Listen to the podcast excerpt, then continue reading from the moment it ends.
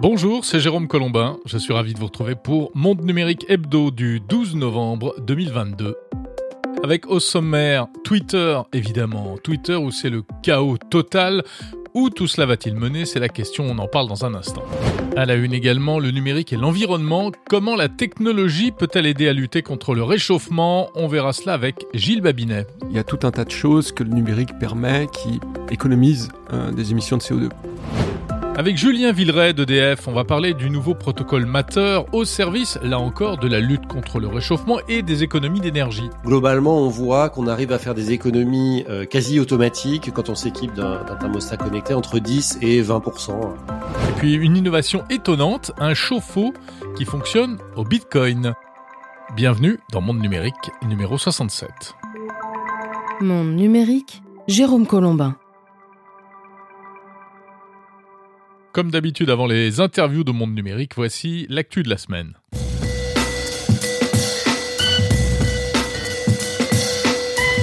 Le chaos. Il n'y a pas d'autre mot pour décrire ce qui se passe actuellement chez Twitter depuis l'arrivée d'Elon Musk.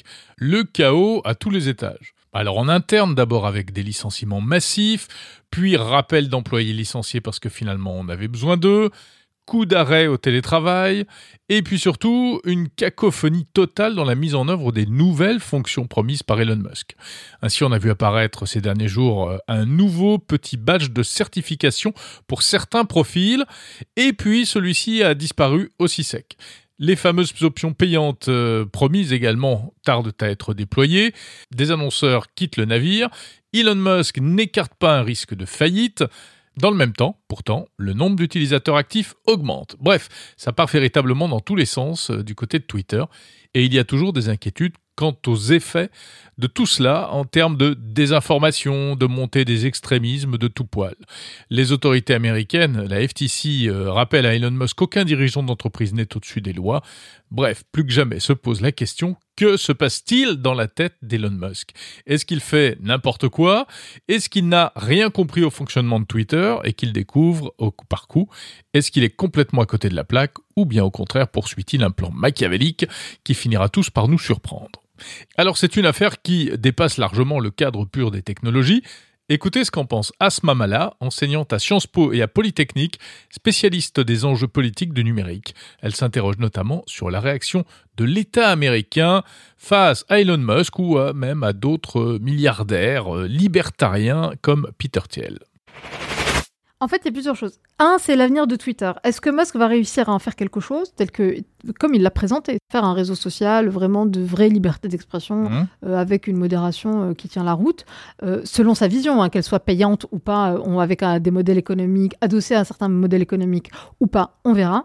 Ou est-ce que en fait, il va juste emmener Twitter dans le mur? Ça, c'est une première question, mais qui va être fondamentale à savoir et, à, et, à, suivre. Parce que si il, il réussit son pari avec Twitter, ce qui n'est pas impossible. C'est pas impossible qu'il réussisse. C'est exactement ce qu'il a fait avec Tesla. Stratégie du chaos, euh, état de sidération euh, généralisé où personne n'a compris ce qui se passait, euh, brutalisation, ce que j'appelle le techno-darwinisme, c'est vraiment les plus forts qui résistent hein, chez lui, mais à la fin, ça a quand même fonctionné. Donc, et avec une vision très claire. Et, technologue, lui-même s'autonome, enfin s'auto-baptise technologue, donc avec une vision très techno du sujet, mais il y est arrivé. Donc est-ce qu'il va réussir avec Twitter, avec sa vision quand même de la fameuse X-App mmh. qu'il a commencé à, voilà, à présenter. La version ultime de Twitter euh, qui, fera, qui servira à tout. Euh, Exactement, à la WeChat. modèle de WeChat. Exactement. Mmh. Mais alors, mais accolé à ces Starlink, c'est-à-dire que potentiellement, il met en place un système de surveillance euh, de masse qui est extraordinaire. Et donc se pose la question derrière et, qu'il faut absolument avoir en tête. Donc la question qui va se poser derrière, c'est pas Musk. La question qui va se poser derrière, c'est pas Peter Thiel. La question qui se, qui se pose fondamentalement aux États-Unis, c'est qu'est-ce que va faire l'État américain? Et donc est-ce que ces géants technologiques qui sont dans un certain nombre de champs, notamment SpaceX de Musk par exemple, leur extension leur une, une, espèce de continuum mmh. dans la stratégie de puissance et de souveraineté américaine. Est-ce qu'à un moment donné, ils vont mettre le haut là ou pas? Ça, ça va être la question fondamentale. La question fondamentale, c'est la question de la réaction de l'État américain face à ça. Est-ce qu'à un moment donné, ils vont mettre un stop et garder ça sous contrôle? Je crois que ça va être l'hypothèse. Ou est-ce qu'on va avoir euh, deux libertariens euh, avec des empires technologiques qui vont prendre le contrôle des États-Unis? Euh, À court terme, j'y crois moins, mais on verra. Pourquoi est-ce qu'il a racheté Twitter, selon vous? Si on, si on en croit ce qu'il dit, pour des raisons euh, idéologiques. Mais qu'est-ce que j'entends par idéologique? C'est pas à la Peter Thiel, c'est plutôt de dire il a une vision euh, maximaliste de la liberté d'expression qu'il veut préserver. Et donc pour lui, Twitter, ce serait son terrain d'expérimentation de cette vision-là. Qui une sorte de laboratoire. Laboratoire. Et euh, avec cette vision chevillée au corps de je vais sauver l'humanité, je vais sauver le peuple, c'est quand même très très populiste de dire ça, mais au sens premier du terme, au sens politique du terme. donc c'est assez intéressant ce qui, est très intéressant aussi dans, l'économie et dans la tech, c'est que c'est toujours un triptyque. Et c'est ça qu'il faut toujours avoir en tête, je crois. En tout cas, c'est ce que je raconte toujours à mes étudiants. Et qui est absolument indissociable. Les trois angles sont indissociables les uns des autres. Vous avez le modèle idéologique qui, qui préempte et qui contrôle et qui détermine le modèle économique qui lui-même détermine le modèle technologique et ainsi de suite dans une espèce de cercle qui est sans fin, de boucle de rétroaction sans fin. Donc quand on souvent on pose la question mais est-ce que c'est il fait ça pour l'argent ou pour euh, des enjeux Non, c'est les deux à la fois. Et son modèle idéologique détermine son modèle économique parce que pour qu'il y ait zéro modération, il faut bien qu'il y ait des barrières à l'entrée à son réseau social. Mmh. Pour une espèce de nettoyage un peu naturel du réseau. Alors 7,99€, c'est dissuasif pour strictement personne. Mais c'est son idée en tout cas. Et puis, ce modèle-là détermine donc vos fonctionnalités technologiques, votre stack techno euh, et toute la brique technologique qui va avec. Voilà, Asma Mala, enseignante à Sciences Po et à Polytechnique, spécialiste des enjeux politiques du numérique. Et on retrouvera Asma Mala euh, pour une interview en longueur sur la question du numérique et du politique dans un prochain épisode de Monde Numérique.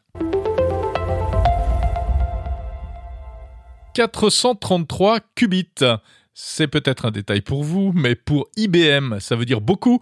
433 qubits, c'est la puissance du tout nouveau processeur quantique baptisé Osprey, euh, que vient de dévoiler la firme américaine. Et c'est un record technologique.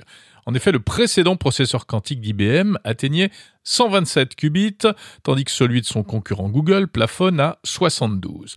Un qubit, c'est un, bit informatique, mais pour l'informatique quantique.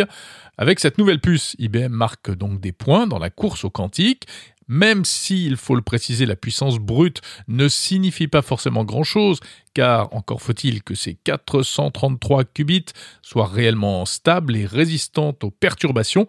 N'empêche, ça marque une nouvelle étape, et IBM ne va pas s'arrêter là. La firme a déjà dévoilé, il y a un certain temps déjà, sa feuille de route qui prévoit d'atteindre, tenez-vous bien, les 4000 qubits d'ici à 2025. Alors tenez-vous bien, même si évidemment on ne se rend absolument pas compte de ce que cela représente. Rappelons que ces composants de compétition euh, sont encore plus ou moins expérimentaux, et ils devraient servir dans le futur à toutes sortes d'applications. À noter qu'IBM a par ailleurs annoncé euh, avoir passé son premier contrat avec une entreprise française pour de l'informatique quantique. Il s'agit euh, du Crédit Mutuel Alliance Fédérale.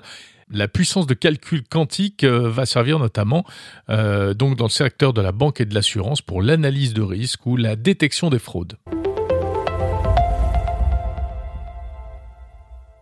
Un petit selfie vidéo obligatoire pour s'inscrire sur Instagram, c'est nouveau, en France en tout cas depuis le 7 novembre seulement. Une fonction qui a été testée dans quelques pays euh, jusqu'à présent et qui arrive désormais pour eh bien euh, vérifier deux choses pour les nouveaux inscrits sur la plateforme qui appartient à Meta. Pour vérifier ce petit selfie, d'une part que vous êtes bien un humain et pas un robot, et d'autre part que vous n'êtes pas mineur, puisque le réseau social est autorisé seulement en principe à partir de 13 ans. On sait que Instagram, hein, comme d'autres réseaux sociaux d'ailleurs, euh, laisse passer en réalité euh, parfois de très jeunes enfants et ensuite euh, qui sont exposés à des contenus qui ne sont pas franchement parfaits pour leur équilibre mental. Donc, eh bien désormais avec cette vidéo, il sera plus difficile de mentir sur son âge. C'est un système assez technique qui a été développé par une société baptisée Yoti, spécialisée dans l'authentification par intelligence artificielle, avec des taux de réussite qui seraient de l'ordre de 99,65%. À noter que pour Instagram, la procédure de vérification peut durer jusqu'à 48 heures et pendant ce temps, le compte est bloqué. Alors, euh, précision toutefois, il n'y a pas d'identification faciale, donc ça ne permet pas de reconnaître l'identité de la personne, mais uniquement d'estimer son âge. Et puis la direction d'Instagram précise que toutes les images sont effacées des serveurs au bout de 30 jours.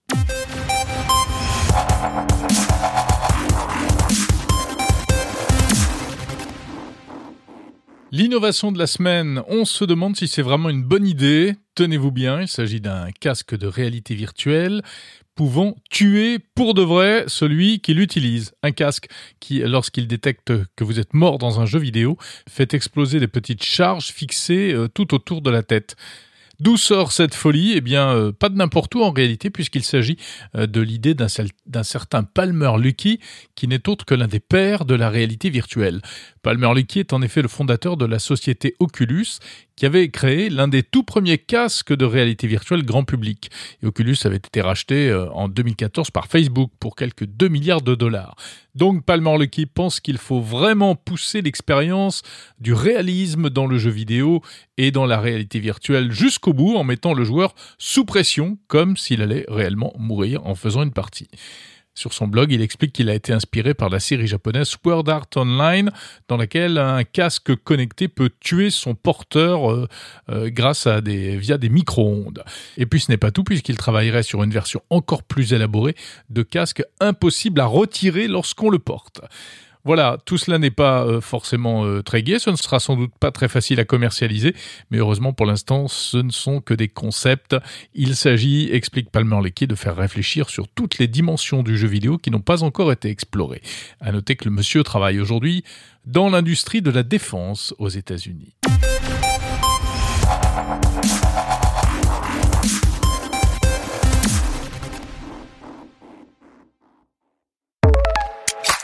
Avant d'aller plus loin, un petit mot du sondage que je vous avais proposé il y a quelques temps euh, dans Monde Numérique à propos des assistants vocaux. Et les résultats sont intéressants. Alors ça nous apprend tout d'abord que 60% des auditeurs de Monde Numérique utilisent un assistant vocal. C'est à peu près équilibré entre Siri, Alexa et Google Home, mais quand même majoritairement Siri à 40%. Pour faire quoi? Eh en priorité euh, de la domotique, commander euh, les équipements connectés de la maison, puis viennent les tâches du quotidien et enfin euh, l'écoute de musique. Très peu d'utilisation pour jouer. Enfin, je vous avais posé la question si vous n'utilisez pas d'assistant vocal, pour quelle raison? Eh bien, à 60%, vous avez répondu je n'en vois pas l'intérêt, et à 25% par peur d'être espionné. Comme quoi, euh, ben voilà, c'est une idée qui a la vie dure, hein, apparemment, la, peur de l'espionnage. On ne va pas rentrer dans le débat. Oh, précisons seulement que euh, jusqu'à présent, on n'est pas franchement plus espionné avec un assistant vocal qu'avec un smartphone à la maison. Monde numérique. On va donc parler numérique et environnement cette semaine avec mes invités. Et d'abord, comment le numérique et l'intelligence artificielle peuvent-ils aider concrètement à la décarbonation? Eh bien, c'est dans l'arrière-boutique des entreprises, si l'on peut dire, que ça se passe, et notamment dans ce qu'on appelle les chaînes d'approvisionnement, les fameuses supply chains. C'est la vie en tout cas de Gilles Babinet, coprésident du Conseil national du numérique, représentant de la France auprès de la Commission européenne également. Gilles Babinet estime qu'il y a beaucoup de choses à faire dans le futur dans ce domaine, mais ce n'est pas simple car cela soulève des problèmes économiques et politiques. Gilles Babinet. Il y a tout un tas de choses que le numérique permet qui économisent euh, des émissions de CO2. Quand vous remplissez mieux des camions, des trains, même des avions, mais ben, finalement vous, vous optimisez et donc vous émetteriez plus si vous n'aviez pas des plateformes numériques. Si on commençait à payer le carbone, on mettrait le numérique au service de la décarbonation et là on verrait sa puissance. Euh, je pense que derrière les moyens de production d'énergie, donc euh, production d'énergie électrique entre autres, eh bien, le numérique est le deuxième outil euh, immédiatement pour décarboner. Je parlais avec un grand industriel il y a, il y a quelque temps qui me disait, ben, nous, c'est extrêmement simple. Soit on fait tout venir par avion de Chine, et c'est très carboné, soit on le fait venir par bateau, mais pour le coup, on doit financer des stocks. Et on se rend compte que le coût de nos stocks est à peu près équivalent au coût du transport par avion. Donc finalement, on préfère avoir les produits les plus récents, euh, qui n'ont pas trois mois de délai pour venir euh, euh, par bateau. Si on avait un coût du carbone, on changerait tout de suite. Voilà, donc c'est un exemple parmi d'autres hein, à, cet égard. Mais ce que je veux dire par là, c'est que vous pouvez avoir des supply chains qui sont dynamiques, avec notamment de l'intelligence artificielle, parce que quand vous vous fournissez, vous êtes un fabricant de voitures par exemple, vous n'avez pas uniquement euh, que euh, le prix, la disponibilité, vous avez la qualité, le double sourcing, euh, le risque de défaillance de votre supply chain, etc. Donc vous rentrez beaucoup de paramètres qui sont très difficiles à traiter par des opérateurs humains et qui sont assez facilement traités par euh, des intelligences artificielles. Ça, c'est un exemple dans les supply chains qui sont 80% des émissions du monde industriel. Hein. Il n'y a que 20% qui sont les processus transformatifs. Eh bien, vous arrivez à optimiser très très fortement grâce euh, à l'intelligence artificielle. Si je prends un autre exemple qui est euh, celui des, des transports, c'est la même chose.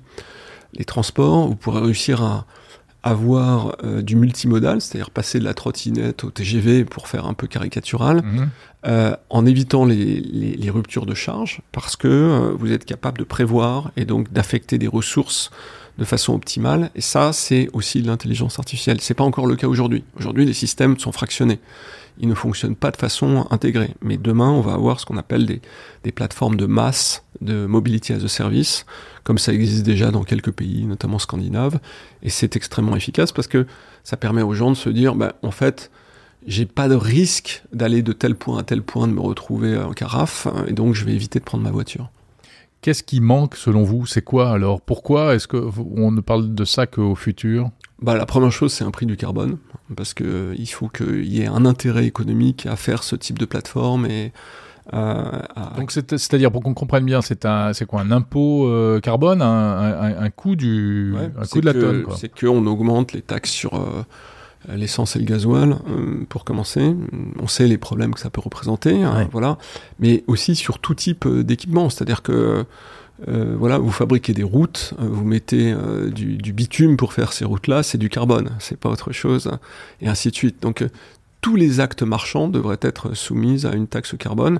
Alors le gros problème, c'est les enjeux de les gens qui sont précarisés, hein, pour lesquels ça augmente le coût de la vie. Il y a une recommandation qui est très simple, qui est faite par euh, des groupes d'économistes euh, essentiellement américains, qui disent bah, c'est pas compliqué, on rembourse euh, ce qu'on appelle le dividende carbone euh, à tout le monde. Donc vous êtes un foyer en France. euh, un foyer, c'est aux alentours de 10 tonnes par, par an d'émissions de, de- de CO2. Vous mettez ça, on va dire, à 200 euros, vous recevez un chèque de 2000 euros. C'est plutôt sympa, hein Mhm. mais de l'autre côté, vous êtes, vous êtes taxé sur tout ce que vous consommez. Oui, tous les prix augmentent. Tous les prix augmentent, exactement. Euh, mais en fait, ils augmentent juste parce que vous payez vos externalités. Ouais. Une Vous voiture, abîmez coûterait, la voiture. une voiture coûterait quoi Quatre fois plus cher Enfin, euh, Une voiture, c'est, je crois, quelque chose comme 4 tonnes de, de CO2 pour la fabriquer. 5, 5 tonnes de CO2, 4,5 tonnes, je crois, quelque chose comme ça. Donc effectivement, elle coûterait 2000 euros de plus. Hmm. Euh, mais c'est pas quatre fois plus cher quand même. c'est pas 4 fois plus cher. Mais c'est pas négligeable. Mais ça n'est que justice. hein. Euh, c'est c'est normal. Vous, vous, vous laissez vos ordures dans la nature. euh, il faut que quelqu'un vienne les ramasser, euh, clean ça. Bah là, vous laissez votre CO2 dans la nature. Personne ne le ramasse, mais vous abîmez euh, l'environnement. Mhm. Et donc un dédommagement pour les, les personnes à plus bas revenus, quoi. Exactement. Ouais. Alors, vous pouvez soit dédommager tout le monde.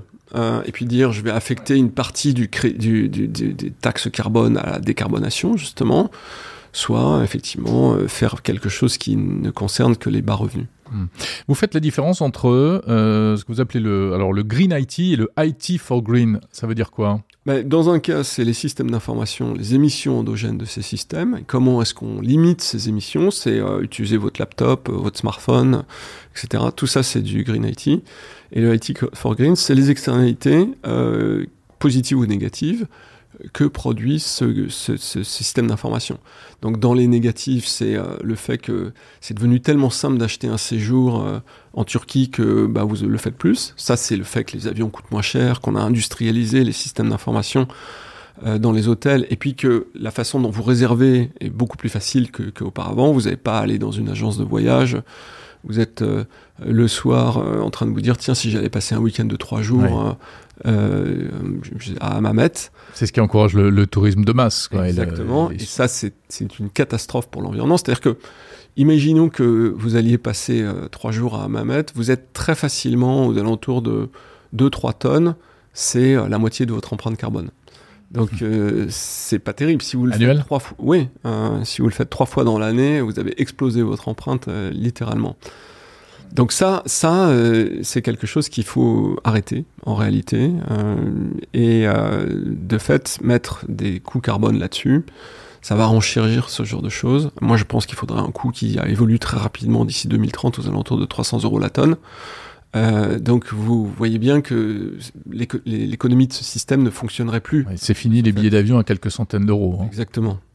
Et ça, c'est de la technologie. C'est-à-dire que euh, pour réussir à capter ce qu'on appelle le scope 3, c'est-à-dire non pas les émissions que vous faites en tant qu'acteur économique, mais celles de ce que vous sous-traitez, ce que vous achetez à l'extérieur, eh bien c'est très compliqué. Ça veut dire qu'il faut des systèmes qui sont très intégrés, des ERP qui sont très très solides et qui vous permettent de ramener le carbone de vos fournisseurs.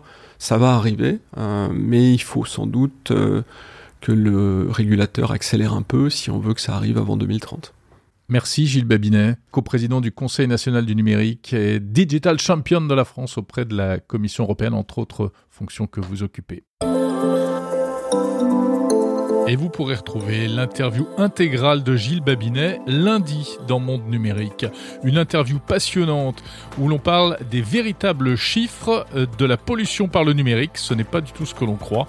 Passer des heures à effacer vos mails ne sert à rien.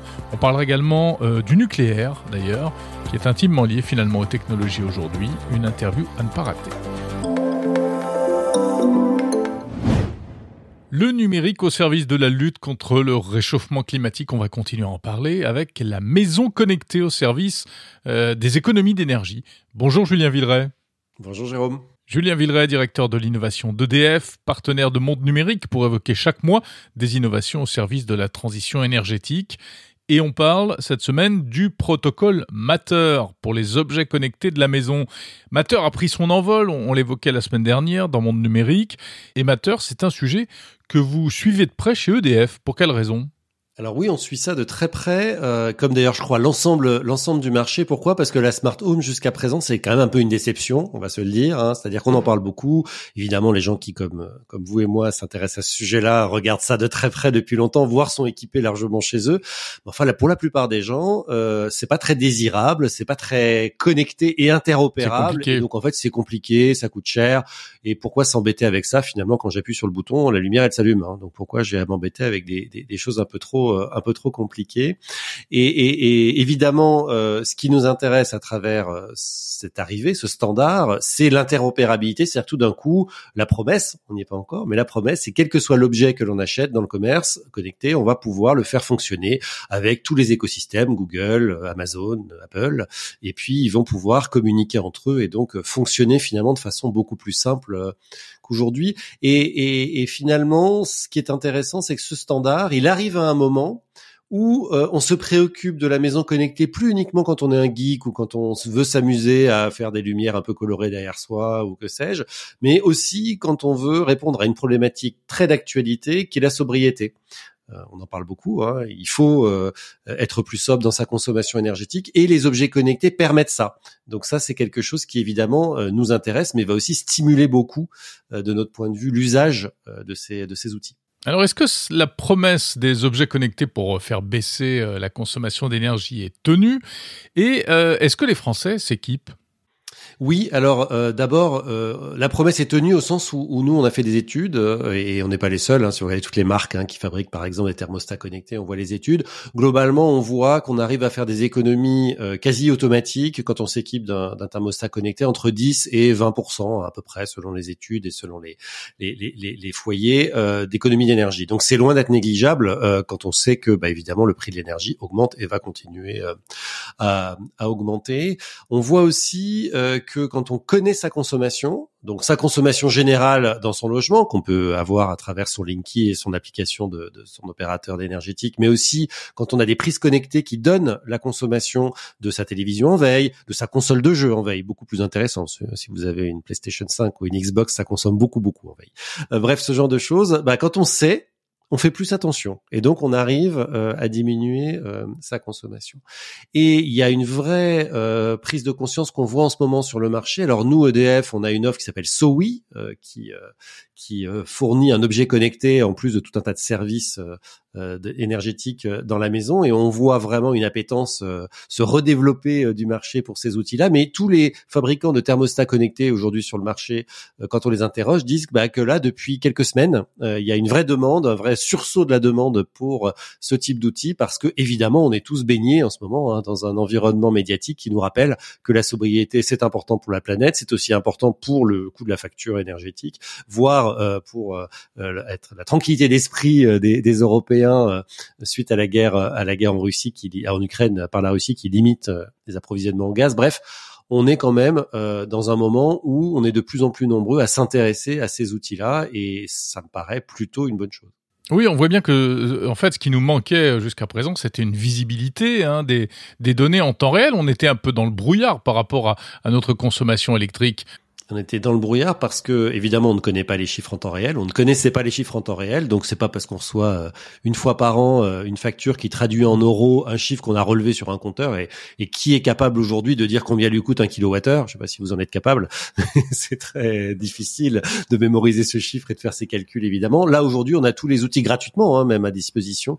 Euh, quand on est chez EDF par exemple, on a l'application EDF et moi où jour le jour, heure par heure, on voit sa consommation en euros. Donc je sais très bien que j'ai dépensé moi personnellement j'ai regardé juste avant, j'ai dépensé 3,80 euros hier d'électricité, c'est trop, euh, mais j'ai dépensé 3,80 euros d'électricité dans la journée euh, dans la journée hier. Mon idéal, si je me rapproche de des jours où je suis le plus sobre, c'est plutôt 2,50 euros. Euh, voilà, donc après chacun évidemment, en fonction de la taille de sa maison, de sa famille, de ses usages, va avoir un chiffre différent. Mais rien que ça, c'est sortir du noir, effectivement, sortir de, de, de la pénombre pour enfin pouvoir agir concrètement sur un chiffre réel.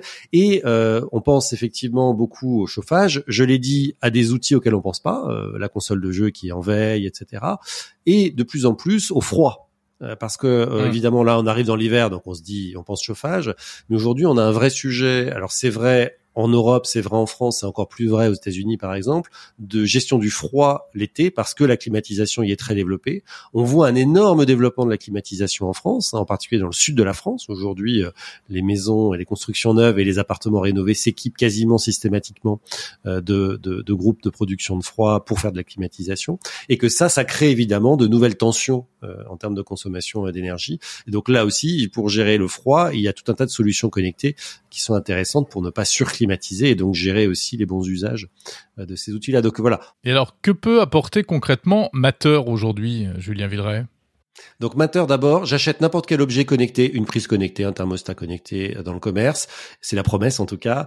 je le ramène chez moi, je peux l'installer de façon extrêmement simple, quel que soit mon équipement, et ça va fonctionner avec toute mon installation, quel que soit le fournisseur. Hein, encore une fois, alors je parlais des écosystèmes Amazon, Google et Apple, mais il y a tous les fabricants qui euh, lancent des objets connectés qui qui souhaitent cette interopérabilité. Donc je l'installe facilement.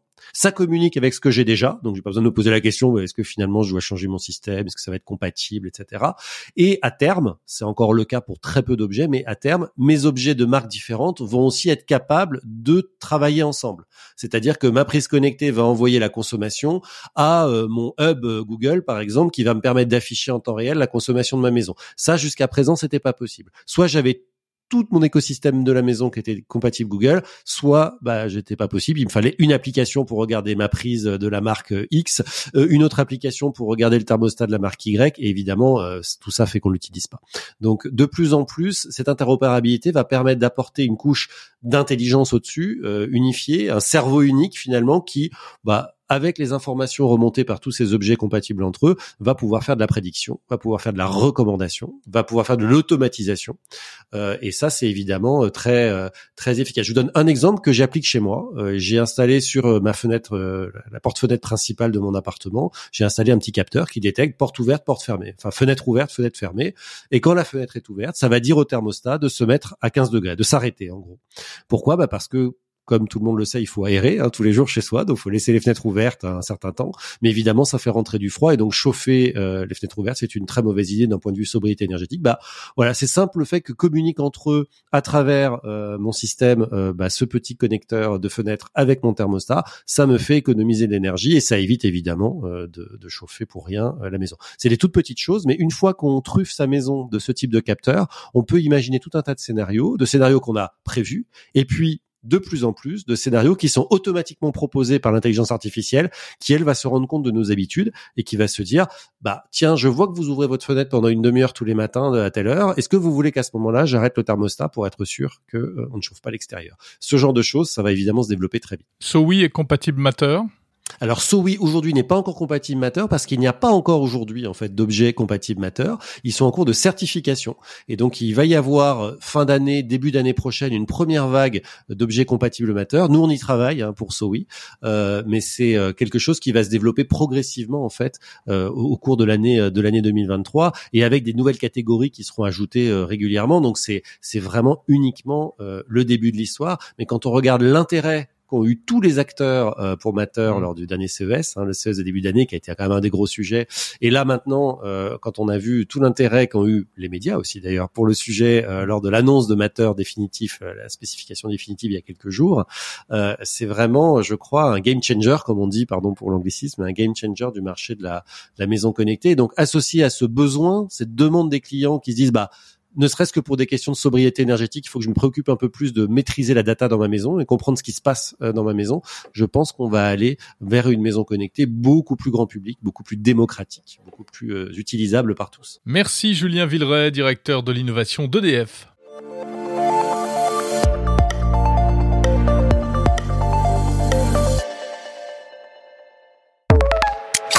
C'est un chauffe-eau électrique classique qui est alimenté par euh, quelques centaines de puces euh, qu'on appelle des ASIC, qui sont dédiées et qui sont fabriquées pour le minage de Bitcoin.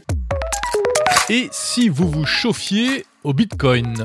C'est un produit insolite qui a été mis au point par une entreprise basée à Metz, un chauffe-eau qui récupère la chaleur produite par le minage du Bitcoin afin de produire de l'eau pour la douche, de l'eau chaude. Baptisé Minute, cet appareil euh, vendu assez cher au départ est censé se rentabiliser sur le long terme et même faire gagner de l'argent. Explication de Jonathan Klein, président de la société Trésorio. Alors c'est euh, bah, un chauffe-eau électrique classique qui a la particularité de ne pas être alimenté par une résistance électrique classique, elle, euh, qui ne fait que consommer de l'électricité et produire de la chaleur, mais qui est alimenté par quelques centaines de puces qu'on appelle des ASIC, qui sont dédiées et qui sont fabriquées pour le minage de Bitcoin, qui sont efficientes pour ça, qui ne savent faire que ça, et qui le font très bien. Et quand euh, ces puces font en fait des milliards d'opérations par seconde euh, pour participer à la sécurisation de la blockchain Bitcoin, hein, euh, et ben ces puces chauffent, chauffent très fort. Nous, ce qu'on fait, c'est qu'on récupère la chaleur de ces puces et on en fait de l'eau chaude, donc pour alimenter ce, ce chauffe-eau qui est le Minute. Donc ça s'installe comme un chauffe-eau électrique classique. L'idéal, c'est de le mettre sur une installation existante, au gaz ou au fioul, par exemple. Euh, et du coup, vous le mettez sur votre circuit de chauffage. Quand l'eau revient fraîche du circuit de chauffage, au lieu d'atterrir directement dans votre euh, chauffe-eau classique, euh, elle passe par le Minute. Elle permet de refroidir les puces de minage, ce qui vous permet de produire des fragments de Bitcoin. Et ensuite, elle revient dans votre chaudière euh, habituelle, chaude, et du coup la chaudière ne se déclenche plus. Donc en fait, on peut se chauffer et en même temps, on est euh, mineur de Bitcoin. effectivement, on essaie de simplifier tout ça puisque euh, aujourd'hui, participer au minage de Bitcoin, euh, c'est devenu, bah, c'est déjà assez cher. le ticket d'accès à ces machines-là est quand même assez élevé. c'est des machines qui font énormément de bruit, qui produisent énormément de chaleur, qui consomment beaucoup d'électricité. Euh, et du coup, si vous l'installez comme ça chez vous, vous aurez à gérer tout ça, plus le fait que votre facture euh, d'énergie va drastiquement augmenter. Euh, avec ce Minute, c'est très simple. Ça s'installe sur le circuit, vous appuyez sur quelques boutons et ça se met à fonctionner. Euh, ça fait pas de bruit, la chaleur est rendue utile et du coup, la facture de minage se glisse dans votre facture de chauffage. C'est-à-dire que c'est censé euh, permettre d'alléger la facture d'eau chaude et en même temps même euh, euh, faire gagner de l'argent. Ce qu'on essaie de faire avec ce Minute, c'est de permettre de récupérer un bout de ce, cette dépense via le minage du Bitcoin, puisque en fonction des, conditions d'installation, en fonction du moment du cycle du Bitcoin dans lequel on se trouve, hein, là on est dans une année de crash, c'est des cycles qui généralement durent 4 ans, et on voit maintenant euh, sur les dernières années que euh, un mineur va consommer à peu près 10-11 euros d'électricité quand on paye un, un, prix moyen en France et va permettre quand même de générer entre 7 et 50 euros de Bitcoin par jour. donc c'est un système qui va vous permettre, même dans les pires moments, comme c'est le cas en ce moment, de rembourser 70% de votre facture de chauffage et dans les meilleurs moments de faire un x4, x5 sur cette facture de chauffage. Euh, ah oui, même en ce moment où le Bitcoin est au plus bas, ça reste, selon vous, euh, bénéfique bah, il y a un constat de base qui est que un chauffage qui produit pas de rendement sera forcément moins intéressant qu'un chauffage qui produit du rendement, puisque d'habitude on chauffe à perte hein, totalement. mais effectivement, là, on peut voir dans ce ce moment de crash qu'on connaît en ce moment que euh, bah, même dans ces conditions, ça permet quand même de rembourser un très gros bout de la facture de chauffage. Mmh. Euh, mais euh, on ne peut pas remplacer complètement sa chaudière avec ce système. Alors on pourrait. Techniquement, c'est tout à fait possible, hein, surtout qu'on a une, une, performance en termes de production de chaleur qui est légèrement supérieure au chauffe-eau électrique classique. Hein. On récupère environ 90% de l'énergie qui est consommée par ces puces sous forme de chaleur. Euh, donc c'est un, système qui est assez efficace. Ensuite, on voit qu'il y a un problème de saisonnalité. Vous faites un investissement euh, qui correspond à l'achat de, puces de minage. Euh, si vous cherchez à produire toute la chaleur nécessaire, par exemple en hiver, vous aurez un problème en été si vous n'avez pas une piscine qui prend le relais. et puis après, il y a aussi d'autres systèmes qui peuvent être mis à côté. Je pense par exemple aux aérothermes qui sont euh, des, des, systèmes de conversion de l'eau chaude en air chaud qui ressemblent à peu près à un radiateur de voiture, euh, qui consomment quelques watts euh, pour extraire des milliers de watts de chaleur et qu'on peut mettre dehors, comme on mettrait un groupe pour une climatisation, pour extraire la chaleur excédentaire pour continuer le minage. Euh, cet aérotherme, il peut servir effectivement à, à, à, extraire cette chaleur excédentaire, mais il peut aussi servir chauffer une grange s'il est placé à l'intérieur d'une grange. Il peut doper les performances d'une pompe à chaleur s'il est placé à côté de la pompe à chaleur. Il peut euh, alimenter une VMC double flux qui va automatiquement envoyer la chaleur dans les pièces froides de la maison. Donc c'est un système euh, qui est très simple sur le plan du chauffage euh, et qui est très adaptable parce qu'on peut le placer dans plein de circonstances différentes. Et si vous en plus vous avez un panneau solaire qui l'alimente, bah là c'est top parce que ça dope le rendement du panneau solaire, ça convertit intégralement l'énergie sous forme de Bitcoin et de chaleur, et le soir quand vous rentrez chez vous, vous avez la chaleur à disposition. Alors la promesse donc c'est que euh, on arrive à, gagner de l'argent avec son chauffage, mais euh, le chauffe-eau coûte quand même euh, coûte quand même cher. On l'a annoncé à 15 000 euros sur une version unique. et notre équipe de développement produit a bien travaillé là ces dernières semaines. on vient de mettre en ligne une gamme qu'on n'a pas encore tout à fait annoncée, euh, qui permet d'avoir un minute à partir de 6500 euros TTC. Et en combien de temps est-ce qu'il est rentabilisé? Est-ce qu'à un moment il est remboursé? Bien sûr, il y a plein de scénarios dans lesquels euh, il est remboursé, euh, l'électricité qu'il consomme avec, et derrière il y a une forte probabilité d'avoir même un gain au-dessus de, de, ces dépenses-là. Nous, on a un modèle qui nous permet d'estimer la consommation mensuelle de, de nos clients, de leur fournir une analyse euh, sur euh, ce qu'ils peuvent attendre comme rentabilité, hein, avec différents scénarios quand on regarde les, les, performances du minage de Bitcoin sur les dernières années. Euh, et on se rend compte que si on restait dans ce, ce scénario du pire, qui est celui qu'on connaît actuellement, où, la rentabilité est à son point bas, bah finalement, on dépenserait pas beaucoup plus en achetant un minute qu'en achetant un chauffe-eau électrique classique qui coûte beaucoup moins cher que ça, mais qui va consommer de l'électricité en pure perte sur les prochaines années.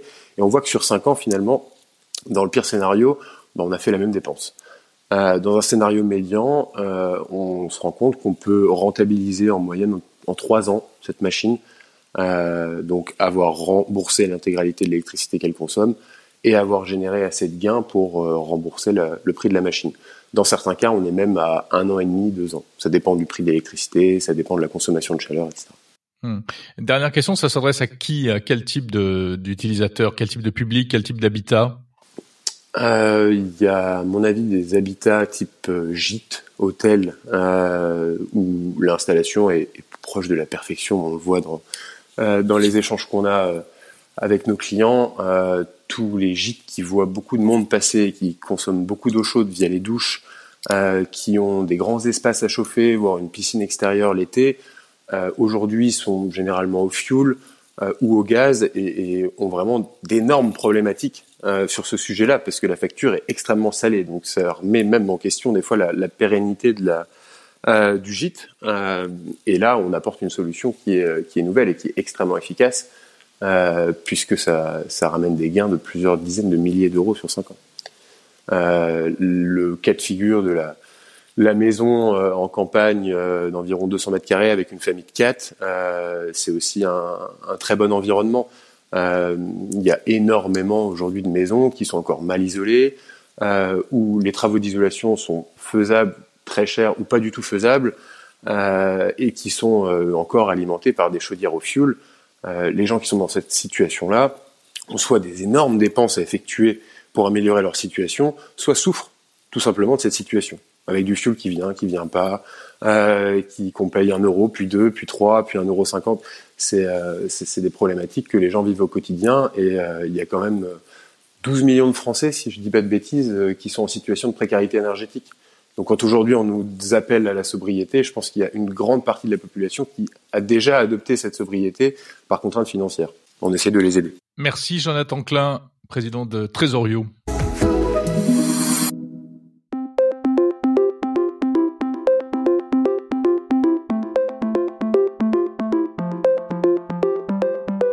C'est la fin de Monde Numérique Hebdo numéro 67. Merci de l'avoir suivi jusqu'au bout. Merci encore pour votre fidélité. Comme d'habitude, euh, n'hésitez pas à parler de ce podcast à vos amis, à les inciter à s'abonner, laisser euh, vos avis, des petites étoiles sur les sites, euh, sur les plateformes de podcast, et puis des messages. N'hésitez pas à m'envoyer des messages. La semaine prochaine, je sais déjà de quoi on parlera. On viendra sur, je vous l'ai dit, le rapport du numérique et du politique, avec une interview passionnante qui décrypte les grands enjeux internationaux à ce sujet. Et puis, on retrouvera également Benoît Grunemwald pour parler cybersécurité voilà, c'est la fin de cet épisode qui était enregistré dans le nouveau studio de Monde Numérique, désormais un lieu aménagé exprès pour vous offrir chaque week-end ces 40 minutes de tech et tout ce qui va avec. Portez-vous bien, salut